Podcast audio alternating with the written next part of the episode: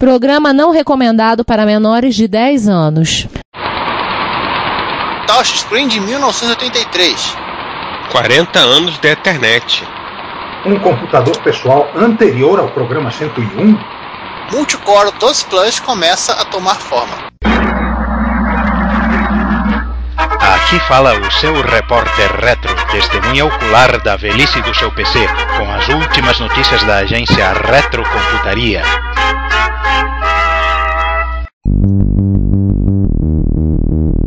Bom dia, boa tarde, boa noite. Bem-vindos ao 64 episódio do Repórter Retro, que é o último Repórter Retro que vai é, poder ser feito sem precisar de bank switching, né?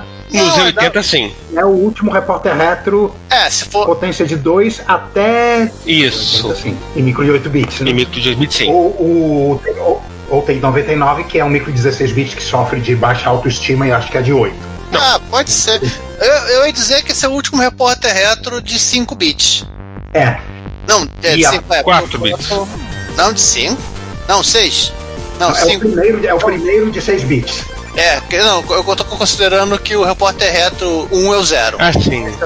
Esse é o É o 63 então É. a partir do próximo 5 bits. Mas ainda tem bits pra caramba pra gente gastar. Até precisar de 16 bits. Ó, vocês estão de saco cheio das piadas matemáticas? Podem ficar tranquilos que a próxima potência de 2 vai ser só no primeiro semestre de 2026, tá? Como a gente nem sabe se vai estar vivo em, em 2026, enfim, Ô César, a gente não sabe nem se, nem se 2020 vai acabar. é, tem essa também, né? É, Estamos porque- partindo do princípio que 2020 acabará. É, coisa que nesse momento ninguém pode garantir. Tá- Se de repente vai, vai aparecer um 32 de dezembro. não, vai vir depois de dezembro, vai vir onzembro, depois vai vir dezembro. N- não existe nenhuma garantia disso. Então, é, vamos, vamos finalmente pro 2020 das efemérides, que eu espero que acabe. Enquanto existe um calendário regular para existirem efemérides, É, enquanto tá ainda existindo um calendário regular. Aliás, é bem interessante porque são duas efemérides que são absolutamente essenciais no. Né, né, né, no mundo moderno aí das, das coisas, especialmente pra, né, da galera que precisa andar de, de, de terno, essa coisa toda, né? É, essa galera do, do essa galera que não sabe, não, não sabe ciência da computação. É, vamos lá. Enfim, é, o primeiro né, são os 40 anos da internet. mais conhecido por vocês como Red Cabeada.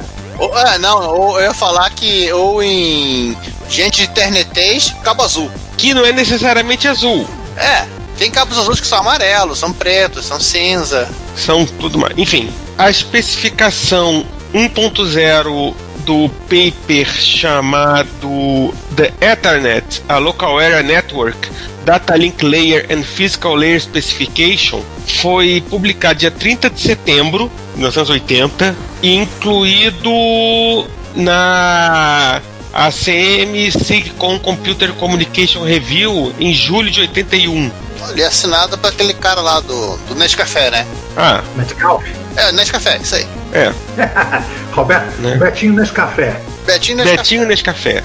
Na verdade, é, tem aí uma, uma longa história gente todos os anos 70, porque não existia uma, uma rede é, padronizada. Era basicamente todo mundo usava, né? O pessoal acordava, ah, vou inventar um, um protocolo novo que só eu uso e pronto. Quer dizer, Sim, a gente liga, liga os computadores aqui e depois a gente pensa em padronizar. É, protocolos existiam, mas todos eles eram proprietários. Nenhum era livre de patentes e público, estilo RFC da internet. Não. Foi Não, e mais importante do que isso, nenhum desses protocolos se comunicava com computadores de empresas que não eram as donas do protocolo. É, nenhum era usado por mais do que dois computadores. Ou seja, ele não era pouco, não eram pouco proprietários, eram muito proprietários. É, né? É, acho inclusive que o.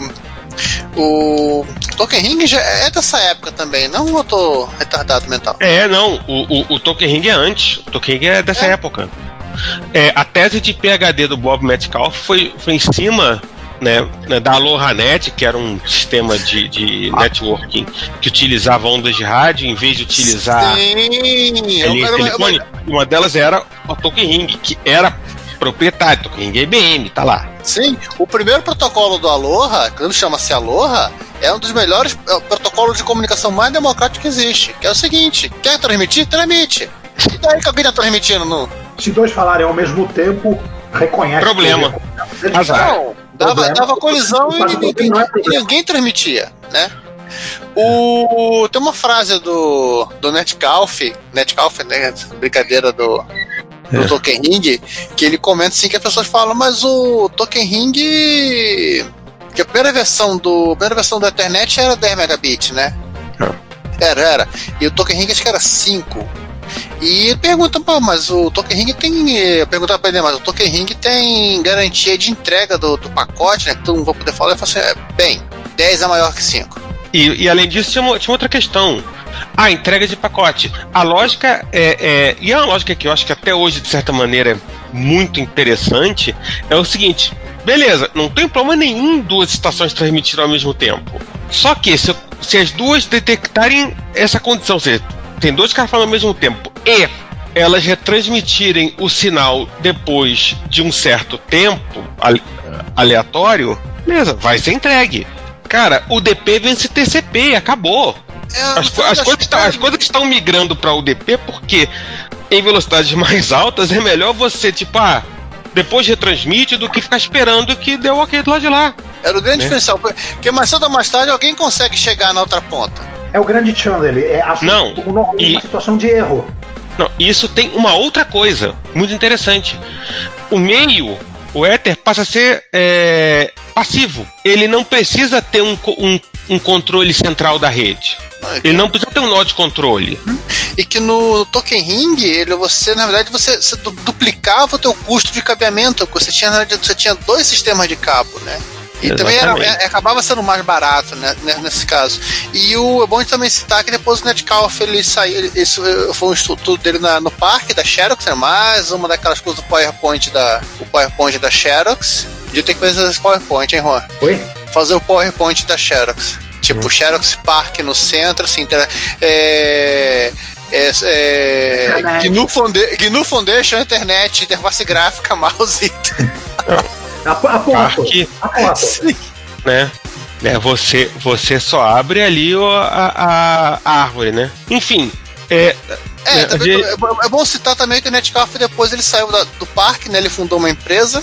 chamada Tricom, que se você trabalha em rede, você já ouviu falar alguma vez na vida. Saí do parque e fui pra rua. Sim. E, e só para avisar, uma outra coisa muito, muito importante é a primeira versão da internet usava cabo coaxial. Sim, claro que tinha. Era o que tinha. Nossa, O- o- nossa é, montei muita rede com esses cabos coaxiais, com terminador, conectores em D, aqueles conectores que É, na verdade, Exatamente. o, na verdade o, o uso do par trançado, que já era um cabo utilizado, um cabeamento utilizado para telefonia, ele meio que surge. Não, na- televisão. Ah, tá É, certo, para telefonia. O par trançado. Com com coaxial. O, ele, ele, ele passa a ser utilizado na, no, nos cabeamentos de rede local justamente por conta da- dos problemas de, de blindagem, para facilitar a vida. E se, e se É. o cabo rompesse, a rede toda saía do ar. Se você desconectar o, o- uma, da- um dos, dos lados superiores do T de, de alguma das, da- das estações, a rede toda saía do ar. A grande é verdade é que o, é, o coaxial literalmente ele era um- uma grande antena coletiva de prédio. É, Porque ele foi feito pra isso, caramba. É, Ele, ele, ele utilizou cabo coaxial de. de. de, de antena coletiva, de. de Ah, ah, o cabo de- da coaxial- origem da, da origem da TV a cabo, que é Community Antenna Television, ou seja, que o cara tinha uma antena lá que ele recebia espalhava por cabo para todo, pra, pra toda a vizinhança, etc e tal. A origem é aquela ali, porque inclusive era barato, que é outra coisa. O barato sempre fez o caro. Né? E falando em barato e caro, né? Enfim, tem o, o, o link aí pra vocês lerem. é, né? e, e a parte daí, por favor, enfim, você pode se divertir à vontade.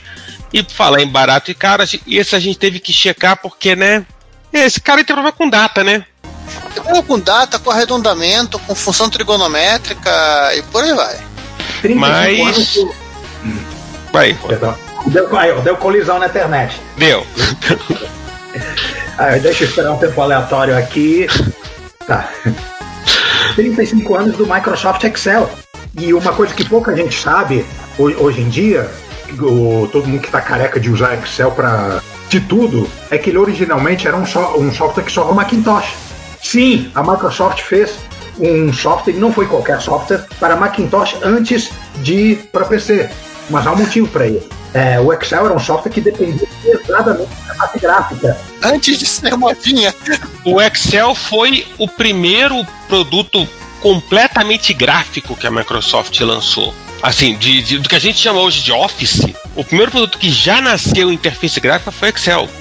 E foi um dos primeiros softwares é, profissionais que não, que não eram, enfim, de criação de, de mídias e coisa toda, que surgiram pro, pro Macintosh. De desenho. Finais de desenho que surgiram pro Macintosh. Tanto que tem uma curioso, se for, curiosidade, se você for na. Se for na Wikipedia, no, no, no, no tópico da, no verbete é. de Microsoft Excel, ele vai falar que o primeiro release do Excel para para Mac tá fazendo 35 anos, mas o, o release da, do Excel para para PC, ou que seria chamado Microsoft Excel para Windows, né? Ele é. só saiu em 87. Ele tá com 33 anos ainda. Mas o Excel, assim, primeira versão do Excel 35 anos que saiu para Macintosh é, em 85. Acho que em 87 já era o Windows 2, né? Eu acredito. Ainda não existia o Windows 3 em 87. Eu acho que saiu para o Windows 2 primeiro. Eu não lembro de cabeça, mas eu lembro.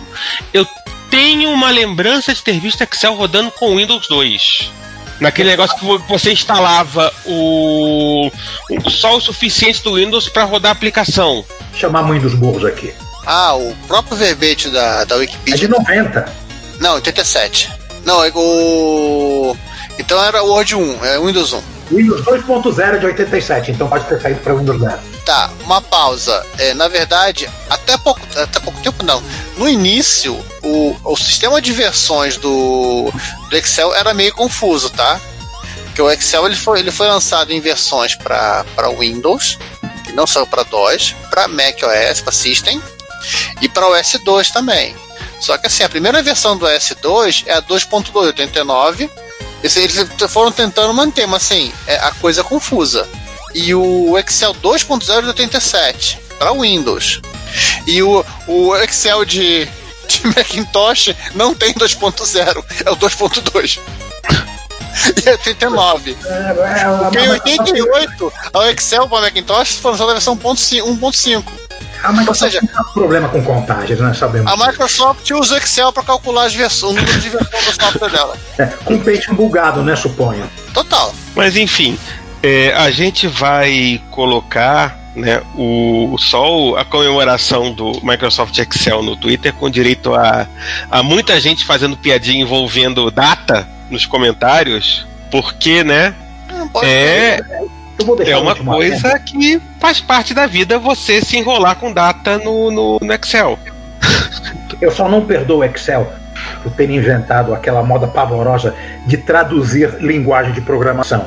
Em inglês é igual a sum de, de, de células, no, em português é igual a soma. Vai te catar. É, o que significa que, que todas as macros que você cria, quando você troca de, de, né, de linguagem, elas vão pro saco. Eu não sei nem o que acontece. Eu sei que ele consegue. Ele, ele tokeniza a, a, linguagem, mas assim, é uma coisa confusa, porque. Ah, não sei, eu, eu, não, eu não uso planilha, eu sei, eu sei programar. Isso é bom. Mas enfim, é, esse não é um podcast sobre histórias envolvendo é, planilhas, empresas administradas em, em planilhas gigantescas. Se bem Cada um deve conhecer a história dessa. Te temos um dossiê sobre, sobre planilhas na era clássica, no Office, antes do Office, vão ou vão Olá. Agora podemos ajustar motos, né? Cadê a Cláudia? Peraí, ô César. Eu. Você pode usar essa imagem que eu mandei aí se quiser brincar, porque vale a pena lembrar, né? Excel não é banco de dados. Ah, sim, Excel. Cadê? Ah, que você mandou aonde? No. no... Tá no, no Zap Zaps. No Zap Zap, beleza. Né? Usarei essa imagem, que Excel não é banco de dados. Beleza, vamos lá? Rise from your grave. Bom, começamos com uma coisinha é, basicamente, BenRec está com Sharp X68000. Pronto, é isso. Você já sabe o trabalho que vai ser. O... Eu vi esse vídeo, né? Uh, uh, uh, claro que você viu esse vídeo. É... Ele parece que não é dele, é emprestado. A máquina, inclusive, ela tem bastante coisa interessante. Tem uma expansão de memória, tem um adaptador de, de cartão SD para SCSI, uma porrada de coisa interessante, mas ele, a máquina não ligava. E o BREC assumiu que, ó, vambora, é capacitor. Então desmantelou aquela máquina, 800 milhões de parafusos depois, e procurando onde tinha parafuso para poder desmontar a máquina, trocou os capacitores, apanhou um pouquinho. Tinha uns que não, pelo que eu entendi, não, é, não, eram, não, é, não tinha um furinho na placa para ser soldados. Ele que fazer tipo uma gambiarra. E no final a máquina continuava não ligando. E o problema era o Molex da fonte que estava com defeito. Aí depois ele trocou, ligou a máquina, fez uns testes lá e até fez uma zoeira que Ricardo não está aqui, né? A gente pode deixar falar, que ele, ele falou que a máquina sofre um downgrade quando aparece o boot do, de MSX, porque ele roda aquele, aquela versão de Gradius que é baseada no MSX. E a parte principal, né, a, a, a, os momentos que ele tem que pausar o que ele está fazendo para tirar o gato de cima da bancada. É, porque gatos também devem gostar de X68000. Ou, ou então aquela coisa tão X68000 que é o X68000 deve atrair gato. Na verdade, tem um humano mexendo alguma coisa e deve ter comida. Ah, no mínimo. É, vamos pro próximo, que é o nosso amigo Hello Cave Dwellers, que completou o Trash to Treasure do Atari 800 XL. Vocês lembram do mês passado, né? Que ele pegou, recuperou aquela coisa toda. E agora ele mostra aí em toda a sua glória rede, rede viva e recuperada. É porque ele até Retrobrite nas teclas, né? Pra ver se clareava o, o texto. Tava amarelo a inscrição. O que, que o Adrian Black fez? Acho que ele fez uma coisa. Sim, o vídeo não. O vídeo que tem simpáticos 50 minutos não mostra metade. Adrian Black, né? Não, não, não mostra metade do que ele fez, porque tem várias partes que ele fala como ele não, não mostrou, ou, ou tá reservando para um segundo momento, ou desistiu é, como esse, esse, esse, micro, né, esse HP 150 chegou para ele, que ele fala Aliás, que é mundo. Dá licença, dá licença, dá licença. Esse computador é muito bizarro e, gente, eu tô nessa vida da ação faz que 11 anos. Impressionante que não, não para de aparecer máquina bizarra que eu não conhecia. Isso aí é um computador com 8038 rodando MS-DOS, só que não é compatível com PC e tem touchscreen em 1983. É um, Era é um alienígena. Eu tive que pesquisar sobre essa máquina. Ele tem uma touchscreen que é, o, o code do monitor tem vários buraquinhos, como dizer, é, passando assim rasteiro a, a tela. Quando você coloca o dedo, você interrompe o fluxo de luz. É uma coisa bem tosca, com muito pouca resolução, mas que mais ou menos funciona. Eu acho que a gente falou desse cara em algum momento. Não, não lembro não. Então, talvez o HP Museum tenha um, um troço desse, mas Juan, você não se deu conta, não, é, se você apenas vira, vira é, olhar para a foto, né, a foto do vídeo, você não se dá conta da parte principal. O computador está dentro do monitor. Ah, ah não. A parte de baixo que tem os drives é uma unidade externa IEE 466. Gente, a gente falou do, do HP 150 no antediluviano, ano de 2014. Olha, isso que ninguém lembra, nem nós. Ninguém lembra, é. Eu acho é, que não, é quase era mesozoica. Eu, eu participei desse episódio. Gente, é capaz de. Não, não, não. Eu vou, eu vou mandar o, o link para você. Vou mandar o link no grupo. Porque tá aqui. Acho que tá. Ah, é era um post no Plus na época. Isso. Mas o, o curioso dessa máquina, que sim, para começar, sim, é, você acha que a máquina onde estão os drives? Não, ali é um drive externo. São duas unidades de drive, drive de 3,5 de 200. Cadê? De 270k. Né? O computador está em cima. Até a capacidade dos disquetes é bizarra. Sim. Uh, e uma curiosidade, uh, essa, essa, o, o, computador que é um monitor também, né? A, a base é só para você ajustar o seu, seu ângulo de visão. É, ele tem uma, uma, tampa em cima onde você pode abrir e instalar uma impressora térmica da própria HP e fica tudo no conjunto. Então deve ficar uma coisa linda. Fica. O, os caracteres são bem, bem, bem desenhados. Eu, eu tô vendo aqui a resolução da, do modo, parece alguma coisa perto do Hércules, né? Ele tem o, a... a... resolução era 512. Não, não, 720 por 378. Não, não. O, ah, não, ah, não. modo texto. A modo bitmap 512 390, tá certo, desculpa. 594, que era, que era a tela de. A tela de toque ela rodava nessa resolução. 512 por 394. Só que a resolução da tela de toque era a resolução dos famigerados, por onde a luz passava para ser interrompida. Então era É. bem menos do que. E o, o principal. Não era um touchscreen que nem a gente conhece É, hoje. é uma tela de 9 polegadas e, e principal, o tópico da Pitch tá, parece estar bem completo. Acho que o Adam Beck andou, andou atualizando. O, o principal que saiu em 80 88, né? Já falado. Ele tem 256k de RAM. A expansão de RAM tava com defeito.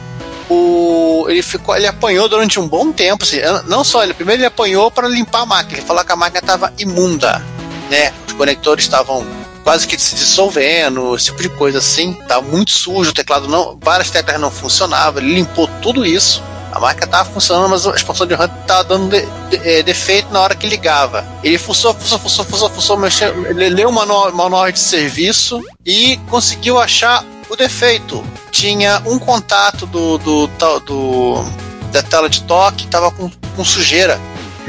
É, no- nos buracos de baixo, porque aqui os buracos de baixo são ótimos para para se depositar poeira e entupir, Sim. tem que limpar toda hora. né? Sim, e depois que ele, ele fez isso, parece que o, o sensor, assim, o sensor continua não funcionando direito, né? Esse em particular, mas a máquina parou de dar erro de memória. Tudo a ver, né? É, acho que alguém fez uma coisa errada na hora de programar esse cara. Ou por onde de, de imprimir no manual os códigos de erro. A máquina ela tem um painel de LEDs na, na traseira dele que acendem. Vários LEDs acendem numa sequência para indicar o que está com problema não. Tipo os, os bips da BIOS, né? É, só que é, é bips para surdo, né?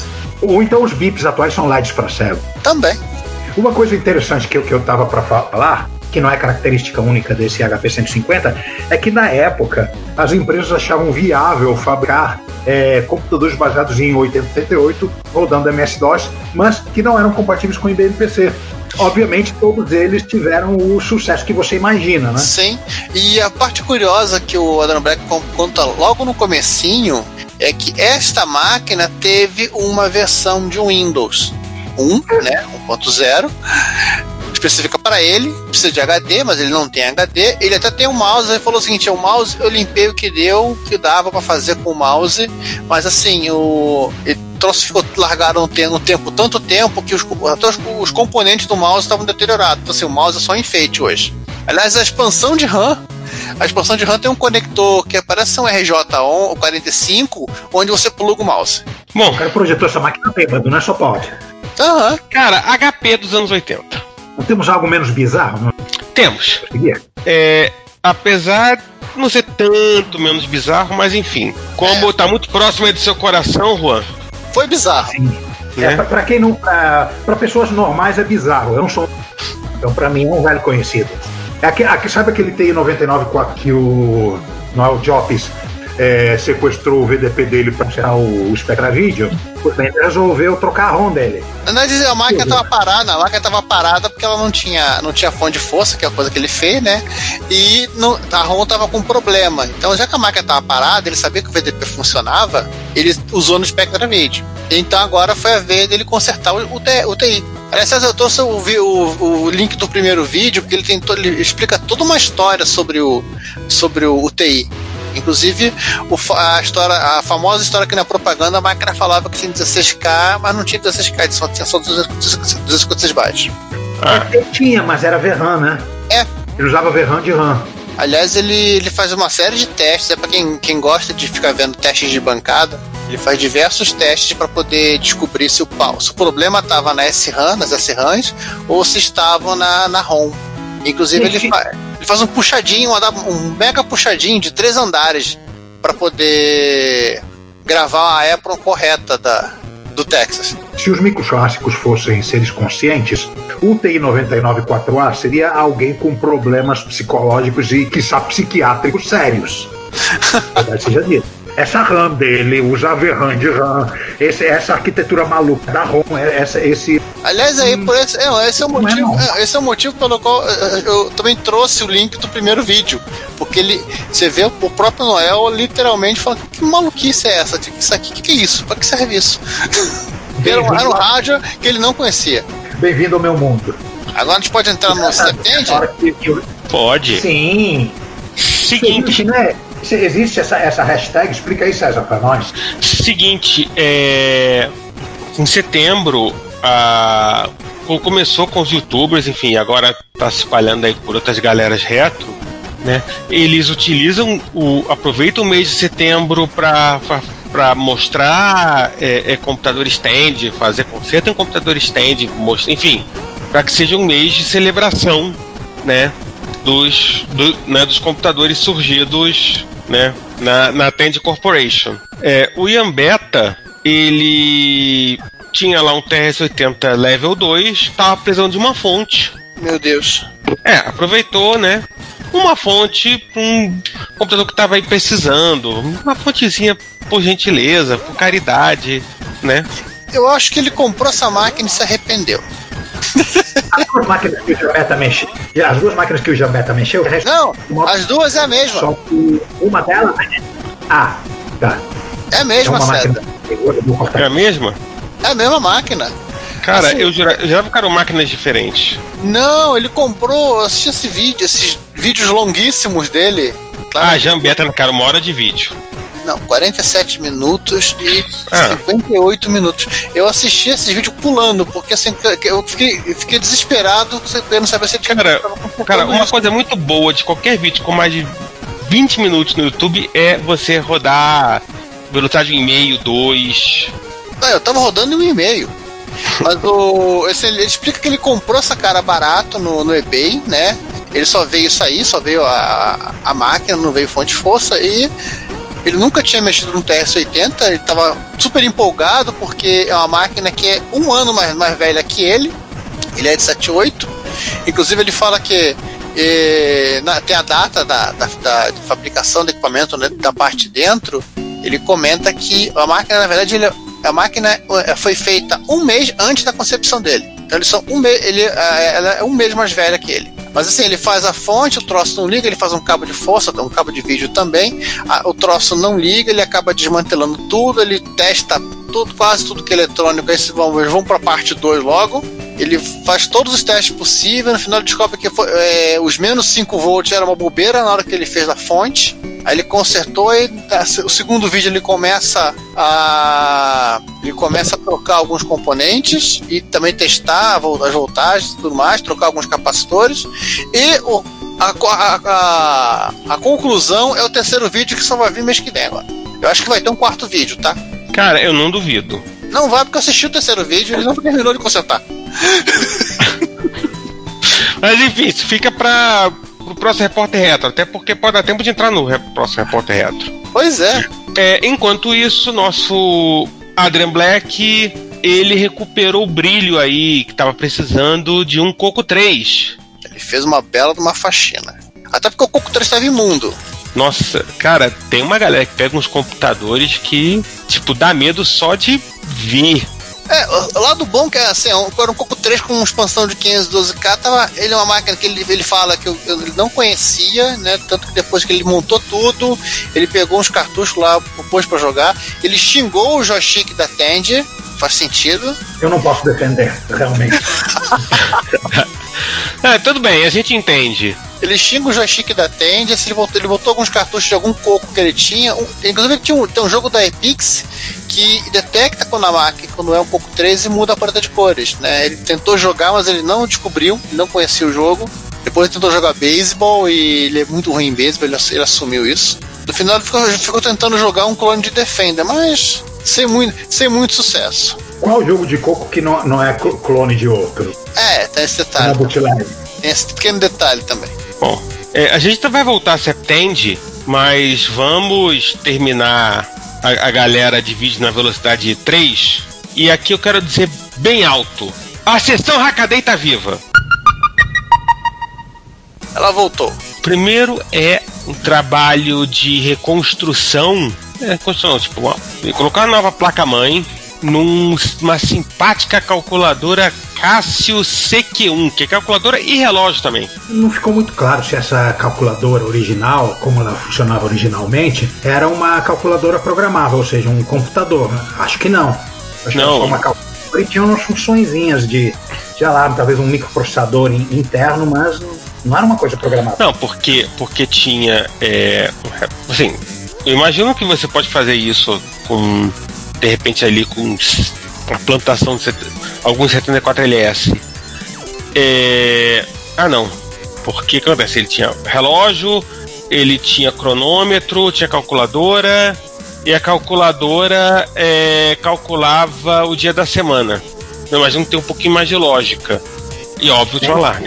Internamente, internamente, né? Mas não disponível É. para programas. No post linkado, né? Devia ter algu- algum daqueles microprocessadores de calculadora.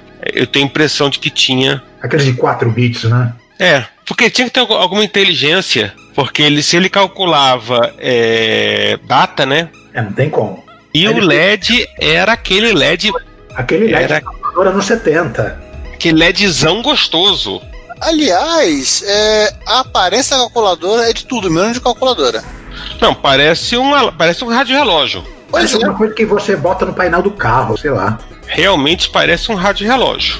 Mas é, a calcula- mas é a calculadora e relógio e alarme, e calcula dia da semana e a Cássio. É, e- A- Que tipo de entranhas ele botou lá dentro? Mas, mas ele colocou um, um STM32, micro- um microcontroladorzinho. É, ele, ele usou uma, uma placa de prototipação normal. É, ele precisou aí se virar nos 30 porque né, os, os segmentos VFD e os discos precisam de 23 volts. olha, O processador ARM roda em 3.3, mas tipo, o negócio aparecer 23 volts. Boa, su- né? Entendeu? Gente, a máquina E de tudo precisava 1976. rodar. A máquina de 76, é, provavelmente nem ponto, deve ser 5 volts. Nossa, e tem, é, é, tem dois conver, tem, tipo, conversores DC-DC para todos os. Tem, né? Todos os gostos ou quase. Né? Tanto é que você. Sim, porque se você não der os 32 volts, o display desliga. Ele usou um MCP 7940 com cristal próprio para controlar né, o tempo, né?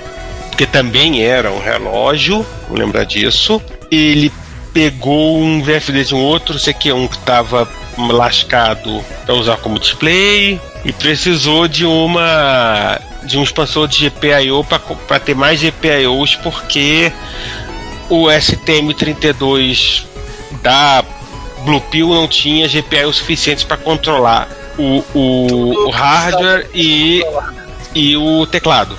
No final da No- história, ele ficou com uma trapezônia Não, não. imensa, né? No, no- não, ele fez uma plaquinha, pelo que eu tô Ele fez entendendo. uma plaquinha. É, é, tem razão, não é o final da história. Esse é o meio É, o circuito numa plaquinha projetada para caber dentro do. do-. É, que, é, é que ele prototipou na Trapizonga, né, e como ele está usando é, é, USB para fazer, em, em vez de, de bateria, pelo menos por enquanto, aí, aí por isso que fica o fio para fora que, que, a- que tem na primeira foto. Brincadeira de você colocar uma alma nova no antiga. Gente, eu fiz um, um, um post desse no meu blog pessoal sete anos atrás, no, no, Model, no Model 100. Le- Lembrei disso agora. Ali- Aliás, falar em, em, em ressuscitar, Juan, isso aí é sua cara. Aliás, vocês viram rapidinho quantas pilhas esse Cássio consumia? Cara, esse, esse, esse cara, né? Cara, o bicho precisa de 23 volts. Se você alimentava com, com duas pilhas AA, trava o quê? Meia, três pilhas AA? Trava o quê? Meia hora. Sei lá. Era mais fácil você, você comprar o, a fonte força. Pois é. Ele tinha fonte de força, né? Você podia usar ele na magia de fábrica. É, até porque, como era um alarme, alarme fica em fonte de força. Você não usa alarme na bateria. Senão você não acorda. Foi a desculpa do designer de, do designer pra. Depois que ele descobriu que ninguém ia poder usar essa porcaria na, na, na pilha. Ou então não. No futuro ninguém vai dormir mais do que duas horas, então a duração das pilhas é o suficiente. Gente, que isso aqui? É um smartphone? Gente, eu, não, eu pirei na batatinha. assim, Não, eu, eu, eu, eu, eu, dei alguns saltos mortais triplos de costa quando vi esse link. Pela mãe do guarda. Um computador de 1960. 60, não 70, 70. Gente, isso saiu numa revista de eletrônica. Era um kit. Gente, cada bit leva dois transistores de força. Gente, eu, pirei com, com isso daqui, pirei. Outra coisa que não dá pra alimentar com pilha.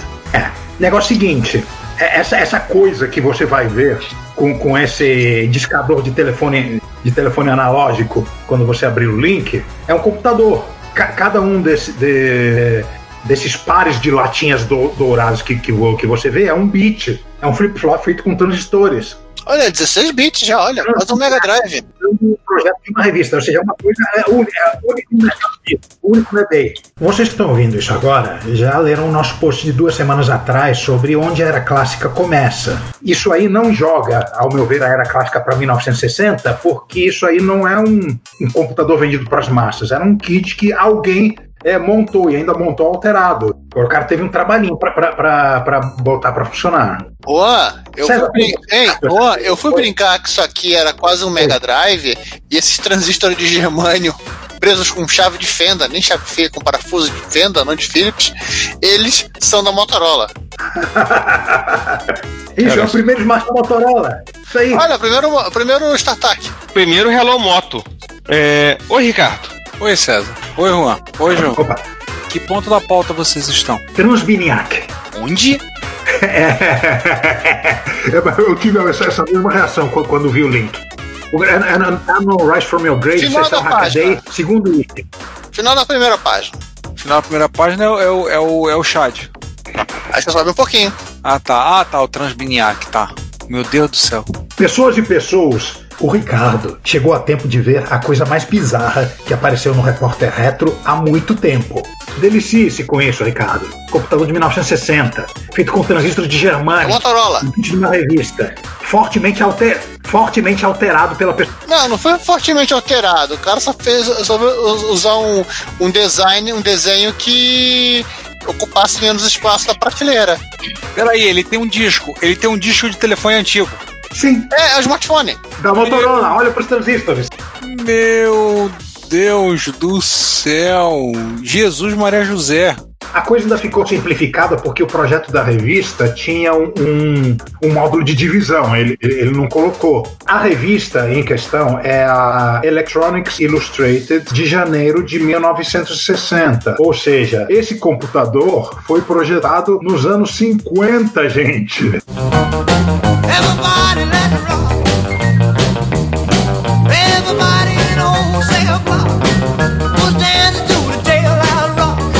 Tô olhando o equipamento aqui, o painel, meu Deus do céu.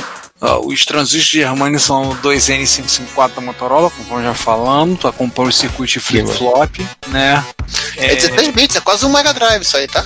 Gente, Falta pouco. É... 16 bits. Vamos. Vamos seguir. vamos, vamos seguir o jogo porque. A gente né? não acaba hoje, né? De ficar só olhando esse equipamento. É. E tem coisa Isso, mais bizarra aí pra baixo. É. Não é o. o tempo passado desses. Desse, é, gente, olha só, última observação. O tempo passado desse computador até agora, se você pegar esse intervalo de tempo para trás, você cai no século XIX, tá? Só isso. Segue o barco. Bom, é, o nosso queridíssimo Chad, né? Ele pegou um CompuFink é, Disk Drive de 800K com uma interface com uma ROM que é considerado o primeiro drive de disquete para o Commodore PET. É de 79, provavelmente foi lançado antes do drive oficial, o CBM 2040. Ele tem um clone, tá, tá no caso parcialmente é, funcional. E ele, enfim, tava precisando de conserto, falar e consertou, né? Trocou um monte de capacitores, ficou nove capacitores. Botou um monte de fotos e mais um videozinho do, do, do CompuFink DD funcionando. Gente, você já viu o tamanho do negócio? O tamanho do trás? Como é grande? É o tamanho do pet, quase. Ah, em, tá, em, talvez em volumes tenha quase o, me, o, me, o mesmo, mesmo, ah, o mesmo tamanho do monitor do pet. É para fazer os donos de 15 e 41 se sentirem melhor. Não, e, e, com um detalhe, o CompuFink só funcionava, aparentemente só funcionava em máquinas com em, em PETs com BISC 1.0 e 2.0. Por quê? Porque a Honda Discmons começava no endereço B000. Ah, o famoso ninguém vai usar essa parte da memória, né? Até quando o Basic 4.0 foi usar. É. Né? Acontece. Ele teve inclusive que flechar ele teve que, que, gerar uma, uma EPROM é, com BASIC 2.0 para poder testar essa interface. Porque o patch dele, Ele o patch 2001 dele. Upgrade, tinha, downgrade. Downgrade, porque o patch dele tinha o, a ROM com BASIC 4.0. Você acha que é fácil a vida da galera conserta? Não, é não. Detalhe, vocês já olharam as EPROMs dele? curiosidade, três delas têm o logo da Texas. Olha, deve ser aquelas que o Neo Lopes tava precisando pra, pra consertar o TI. Ah, ainda tem uma coisa que eu não, não, não lembrei, não, não citei na hora. É, parece que o, o Neo Lopes ele comprou uma, umas Apples que em tese deveriam funcionar para isso. Acho que foi no TI. E eram falsas. Hum, bem-vindo ao clube. É, aliás, eu. Agora... Eu lembro que a, que a gente falou disso, acho que uns dois repórter reto atrás. É, aliás, o agora vem, vem vai com um parêntese, mês que vem tem um vídeo dele de como identificar chip, identificar chip falso, né? Porque ele fez uma uma enquete com todos os, os TMS 9929 que ele tem agora. Se bobear, ele, ele tipo, comprou quase tudo que tinha na China disponível. Ele tem cinco, um queimado, com certeza. É, mas enfim, esse, já falamos de Neo Lopes lá atrás. Deliciem-se com a, as fotos da do concerto, do tamanho do drive. E quem teve um mês bacana também foi o Drygol. É, agora vamos para vamos continuar na Itália, vamos trocar de máquina. Não, não. Não, o Dragon é polonês. Não, vamos continuar na Itália porque o BBC Master é da é da da, da Acorn. É, no caso é um BBC Master mesmo, porque ele, ele não é um Prodest. Curioso, eu não sabia que ele tinha, ele tinha os slots de expansão, os barramentos embaixo do teclado. Tô vendo aqui de cabeça para baixo, agora tô vendo. Que coisa. Em inglês, né? Pra ser do contra, né? Bem inglês, né? Por você do contra. É, assim, eu o imagino. Lado bom, o lado bom é fácil de conectar, né? Tá só levantar o teclado. É. É, o, o lado ruim é que o assim, organização do cabeamento Pois é, nem enrola tudo.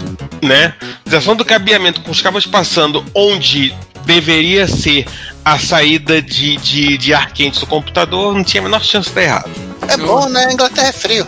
Chove muito, chove muito naquele país, então? Então. Ninguém vai ter problema de, de, de cabo né, esquentando, etc. E ficando grudento porque mistura umidade com poeira e calor e. Hum, não, mas. né? né? Ou, né? Ou então é, ninguém vai tipo botar, passar por baixo e, fi, e, ficar chutando cabo com a, com, né, com a perna e depois não entender por que que desconectou. Bem, ele, ele passou. Uma das coisas que eu vejo que ele fez aqui, ele adaptou a fonte para ser bivolt, né? Basicamente, ele soldou aqui, além do Retrobrite colar algumas coisas que houve necessidade, e aquela famosa malinha dele para emendar a peça. Ele puxou de, das fontes, botou um switch, então agora uma hora para outra a fonte da Acorn virou. É. Né? Bivolt. Virou bivolt. É porque o, o, né, o amigo dele, que, enfim, que tem esse, esse. botou esse BBC Master na mão dele para para consertar, ele queria que pudesse usar tanto nos Estados Unidos como na, na Europa. Aí já que ele tinha que mexer na fonte, porque, né? É, não é só Commodore que tem capacitores que explodem, as fontes do as fontes do, do BBC Master e, e, do BBC Micro também. Eu tenho uma vaga memória de algum tempo atrás a gente ter postado o vídeo de um, de um, de um BBC explodindo os capacitores. Eu não lembro disso. Mas a coisa que eu tô vendo aqui é a quantidade de, de chip que a, os BBC Master, os BBCs tinham, na verdade, né? Ah, cara, tava dando mole e colocava, depois o que acontecia. Esse speaker maroto aqui do lado do, dos conectores. O, eu tô vendo aqui um suporte para pilha né, usar uma bateria, a pessoa não pegava fazer o padrão. Arranca aquela maldita bateria de níquel cadmio, um bujãozinho de dentro da peça, bota a pilha pro lado de fora. Ele usa, no caso, usa três pilhas. É, porque é uma. É um erro clássico. É, tirou, o dono anterior tirou, enfim, ficou sem bateria, o bicho não, não buta. Ah, legal, tem um projetinho aqui que ele adicionou para você usar um Raspberry Pi Zero como processador, né? É o tuner. É, é ele, ele, até é, ele pendurou no, no, é, no, É, o Master, acho que o Master vinha com padrão com o tubo. Aliás, eu gostei da mensagem de requina do Accord Moss, This is not a language. é, a tela de RO, não vou botar não. É. Mas é curioso que ele meteu, ele meteu lá dentro. Eu pensei que ele ia puxar no slot. Não. Aquele, aquele slotzinho embaixo. Legal, ficou bacana a ideia. Deixa lá dentro que é mais seguro. Claro, com certeza.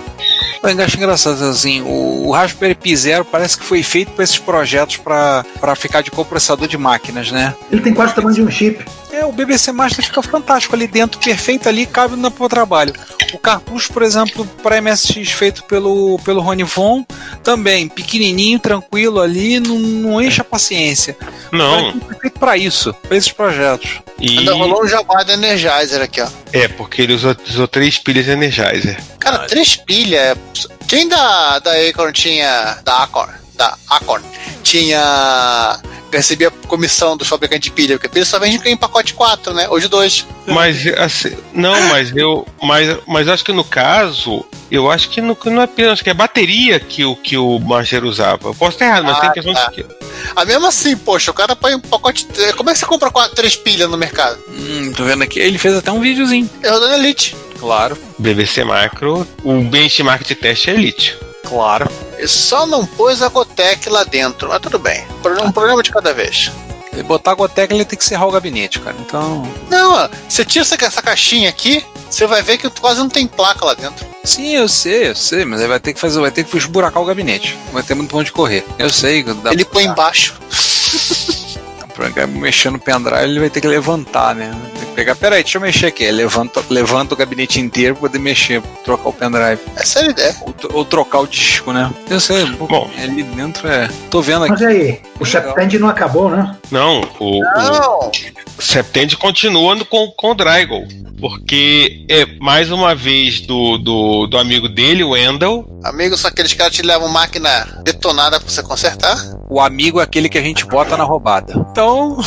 Tá lá o Wendel botando o Dragon na roubada. Mas isso aqui nem é grande roubada, que nem. Olha, comparado, comparado ao, ao, ao Coco 3 que veio do lixo, que o Adrian Black mexeu, Nossa, está tranquilíssimo. esse tá como Acabou. novo. Ele queria era, era passar o micro direto pra, pra, pra aceitar 220, né? 220 volts. O micro tá em, diz até que tá em boas condições. Tá? Tá amarelado, mas só usar uma boa linha, só precisar de uma boa limpeza, uma boa geral. Pô, 220 não, 230. É, detalhe importante, detalhe 230. Aí fala, ah, tá lá com essa questão do teclado. Ele até comenta que o teclado é parecido com o do Amiga 500. Acho que eram feitos no mesmo chinês, no mesmo, mesmo empresa do Japão. Ó, eu já reparei que o teclado do Coco, do Coco 1, hein, Juan? Oi. Eu- o primeiro teclado do Coco, ele lembra muito o primeiro teclado do, do Tom Pilta. E aí o Tom Pilta mudou de teclado para aquele Melted, você vê que o Coco 2 também tem aquele mesmo teclado Melted. Eu acho que assim, eu acho que a Tandy estava comprando no mesmo fornecedor. Ou melhor, naquele monte de, de teclado que ficou encalhado quando a, a Tommy desistiu do Pilta. Pilta e do filho da Pilta. Também. Ah, não, mas aí era outra empresa. É. Você não acha que ele ia, que ia mencionar, ia passar em branco o me- membrador derivado dele, né? Uhum. Mas é que ele tá dizendo aqui foi É, lá- mas é.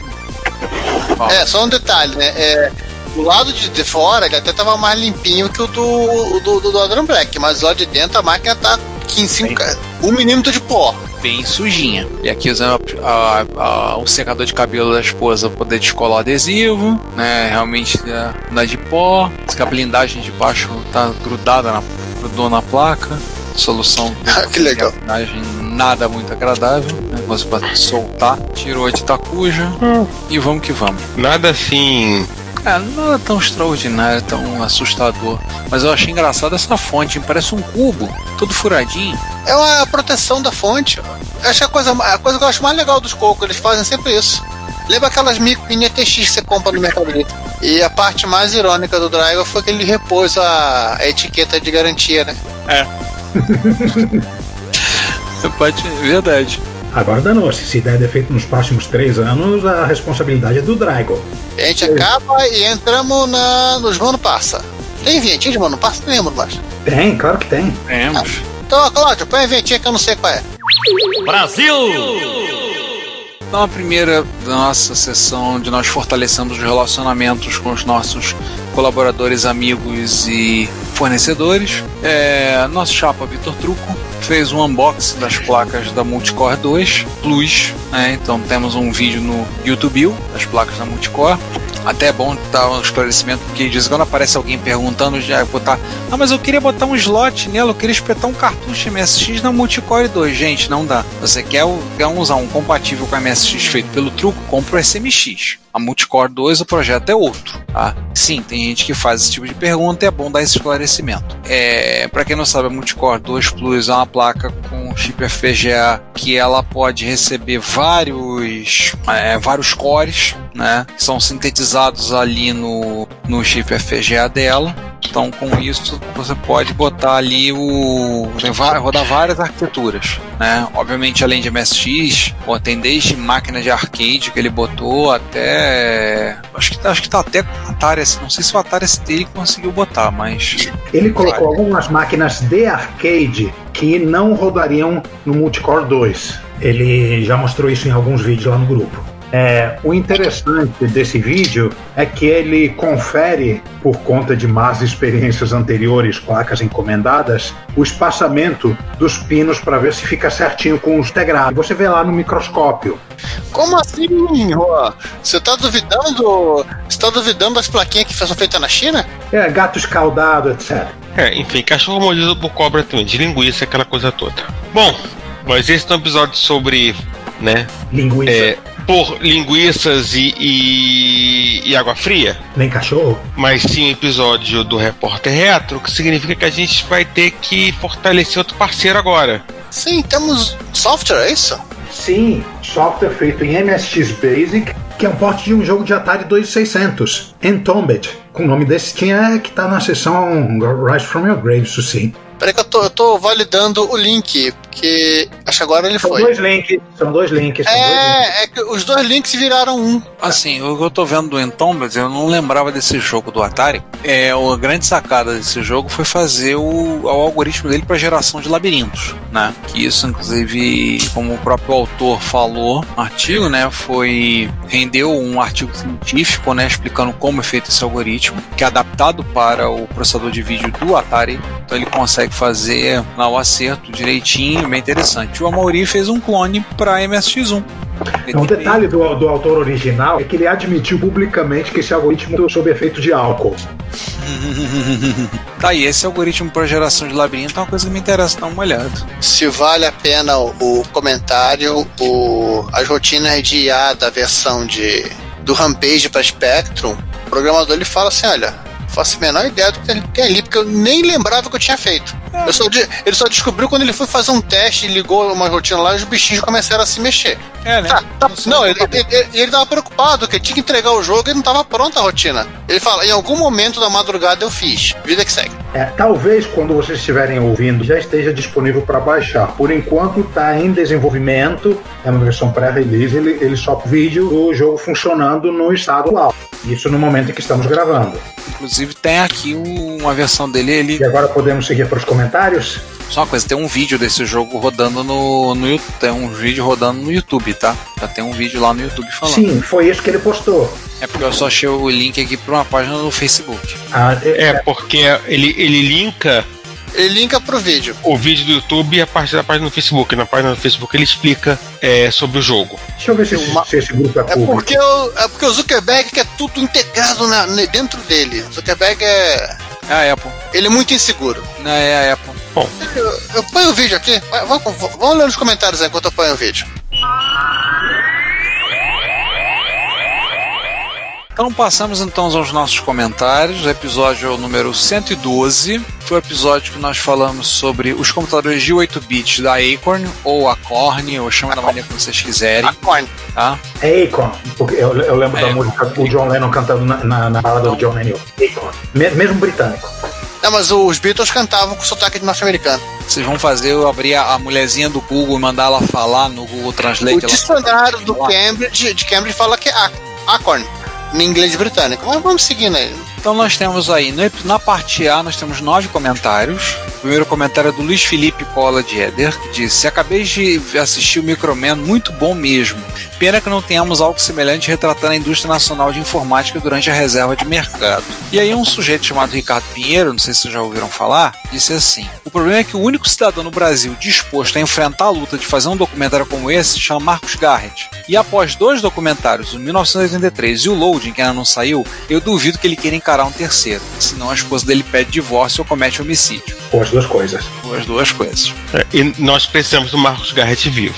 Com certeza. O... Senão, senão quem poderá fazer os, Pois é, quem poderá fazer esses documentários? Né? O Marujo diz que o documentário tinha que ser um filmado como, como alguma, alguma comédia pastelão, né? E aí o Danjovic vem e fala, né? É, ele fala que gostou muito do episódio do Um Milho e do Microman, que te, inclusive tem inteirinho no YouTube, com Yu no início, não barramento de expansão. Né?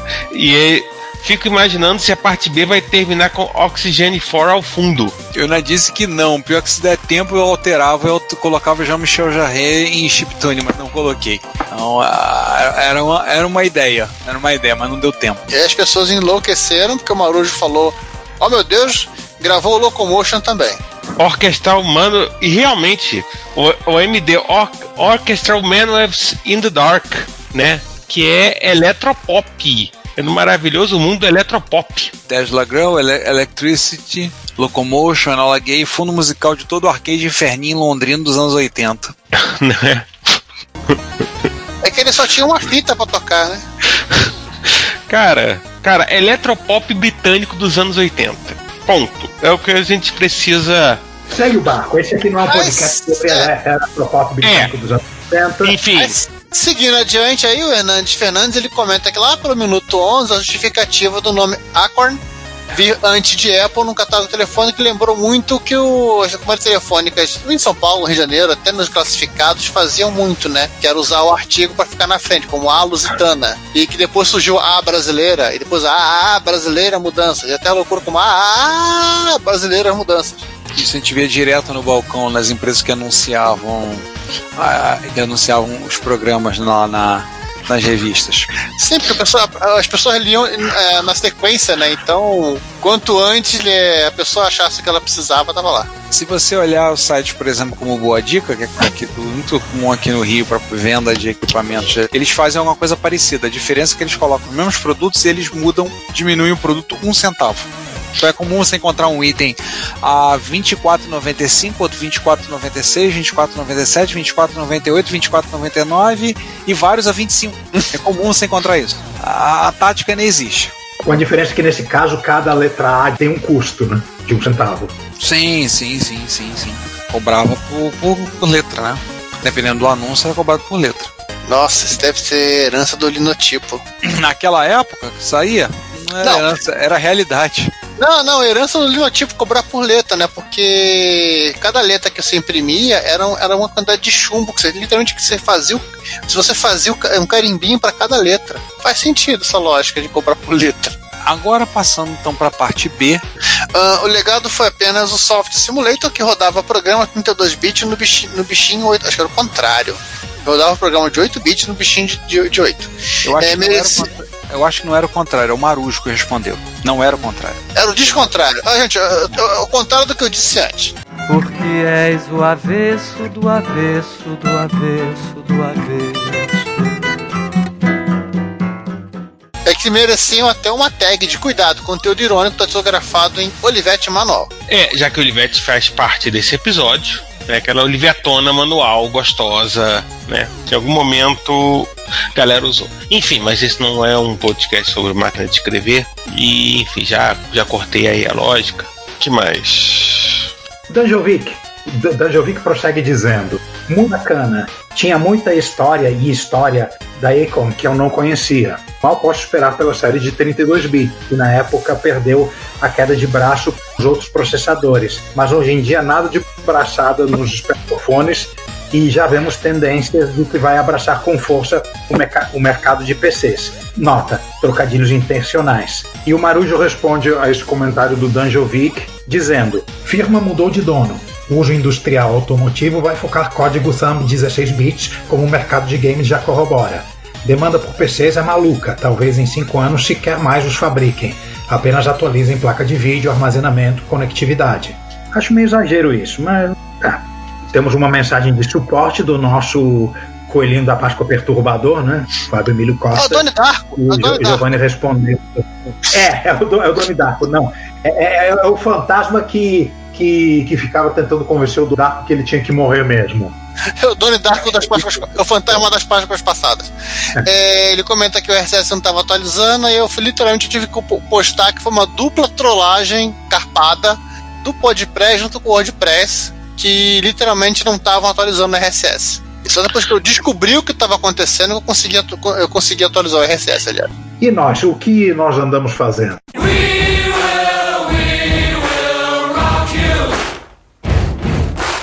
Bem, pessoal, é, como vocês talvez já tenham reparado, fizemos algumas mudanças. O web, nosso web disaster aqui presente fez algumas mudanças no layout e a gente acrescentou. Ele acrescentou abaixo do link das nossas redes sociais, ele colocou alguns links de afiliados. Inicialmente nós estamos colocando com programas de afiliados da AliExpress da Amazon, tá? Então, se, é, se você quer colaborar com a manutenção do retrocomputaria, continuar mantendo que nós não coloquemos anúncios no site, e você tem alguma coisa a comprar na AliExpress ou na Amazon, nós pedimos encarecidamente que você faça a gentileza de ir aqui, se for na AliExpress, clicar aqui nos, nos itens que a gente colocou como sugestão. Não precisa ser num desses itens, tá? Ou no da Amazon, se você quiser ir lá na Amazon comprar aquele equipamento caríssimo que for, clica, vai lá, compra e nós vamos receber uma comissão. Aliás, sobre a Amazon é o seguinte: quando vocês ouvirem, já passou o Prime Day. Mas se você for Amazon Prime, já fica preparado para ano que vem comprar coisa no Prime Day pelos nossos links, aí ajuda a gente também. Ah, e também vem, e vem Black Friday ainda, né? Na hora que vocês ouvirem É. isso, Black Friday tá a caminho. Então, é. uma forma de você colaborar com a gente, vamos ajudar-nos a manter o site, tá? E de uma forma que a gente, a gente discutiu um bocado, sem ficar botando propaganda, link de banner e outras coisas mais, ficar poluindo a página. Então, é uma forma de você colaborar com a gente, tá? Com a manutenção do site. É, a outra coisa a citar é que, por ocasião que vocês estão ouvindo isso, a cam- nossas campanhas de financiamento coletivo já acabaram, tá? As duas foram concluídas com sucesso. Então, a campanha do baralho, né, no pun intended, é, foi fechada- Acabaram os trocadilhos infames. Chega, acabou, acabou, tá? Ela foi concluída com 146%. Então nós atingimos a meta e ultrapassamos ela. Nós, nosso muito obrigado a todos que compraram. Tá? É, nós vamos estar postando algo em torno de 92 baralhos, se eu não me engano. Então muito obrigado a você que adquiriu. Tem gente que adquiriu dois baralhos, tem gente que adquiriu- três, tem gente que adquiriu cinco. Seguinte, até o final do ano vai todo mundo receber, que é a nossa é, é, promessa, para que você já possa entrar em janeiro jogando o seu jogo de cartas predileto com os nossos baralhos. Então, a nossa meta é, é, fazer toda a entrega até 31 de dezembro. Por ocasião, se estiverem ouvindo isso, eu já deveria estar começando a arrancar os cabelos da cabeça, ficando maluco, tendo que postar tanta coisa no correio. Porque não só o baralho, mas o livro. O livro, que vocês sabem, a campanha do livro, né, o MSX2 revelado, atingiu incríveis 251%. Gente, ficamos a 5% de fazer um byte. Pegamos a 250 5% de fazer o número cabalístico da,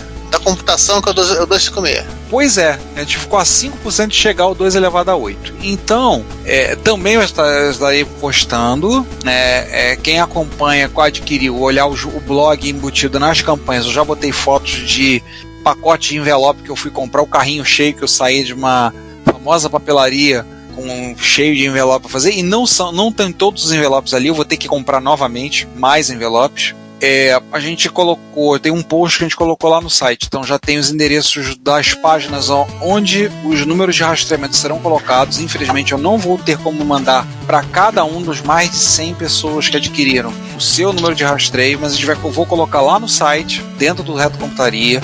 Vai, eu estarei colocando lá. Espero que por ocasião que você esteja ouvindo isso, eu já tenha começado a postar. Tá? Na ocasião que a gente está gravando, a gente ainda não, não fez o pedido de compra, mas na ocasião que vocês estiverem ouvindo isso, eu tenho a expectativa de já ter. Algumas pessoas já estão começando a receber tanto o baralho quanto o livro. E a meta é a gente conseguir fechar isso até o dia 31 de dezembro. Tá? Então, mais uma vez, meu muito obrigado a todos que receberam. Quem comprou tanto o livro quanto o baralho, comprou os dois, vão estar recebendo todos numa encomenda só e vão estar recebendo um brindezinho. Tá? Se tudo correr bem, aí depende da gráfica. Eu espero que tenha sido. Vocês também vão receber uns marcadores de página bacaninhas para colocar para fazer a sua consulta no livro. Tá?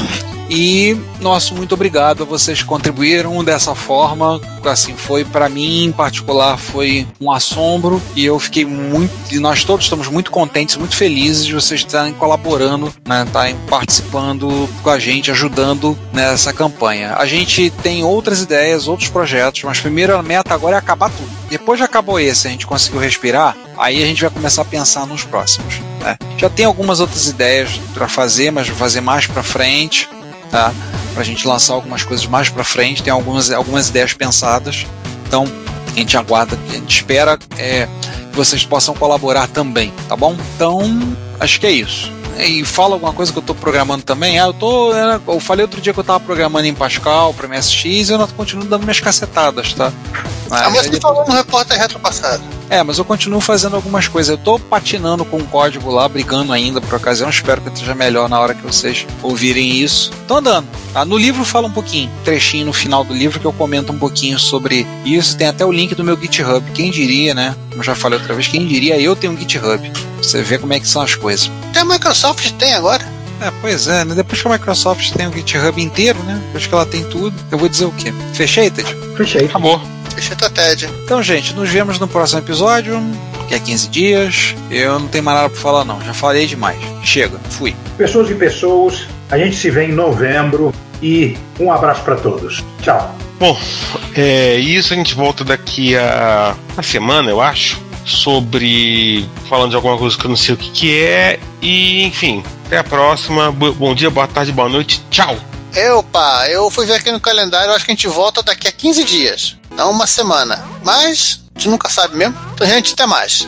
Assine a newsletter do Retrocomputaria, a Retrobits, e receba no seu e-mail toda sexta as novidades do mundo da retrocomputação. E fale conosco, comente nos episódios, nas postagens, nos mande e-mail em retrocomputaria.gmail.com. Procure também o nosso perfil no Instagram, no Facebook, no YouTube ou no Twitter e manifeste-se. Seu comentário, você sabe, é o nosso salário. Obrigado por nos ouvir e até o próximo episódio.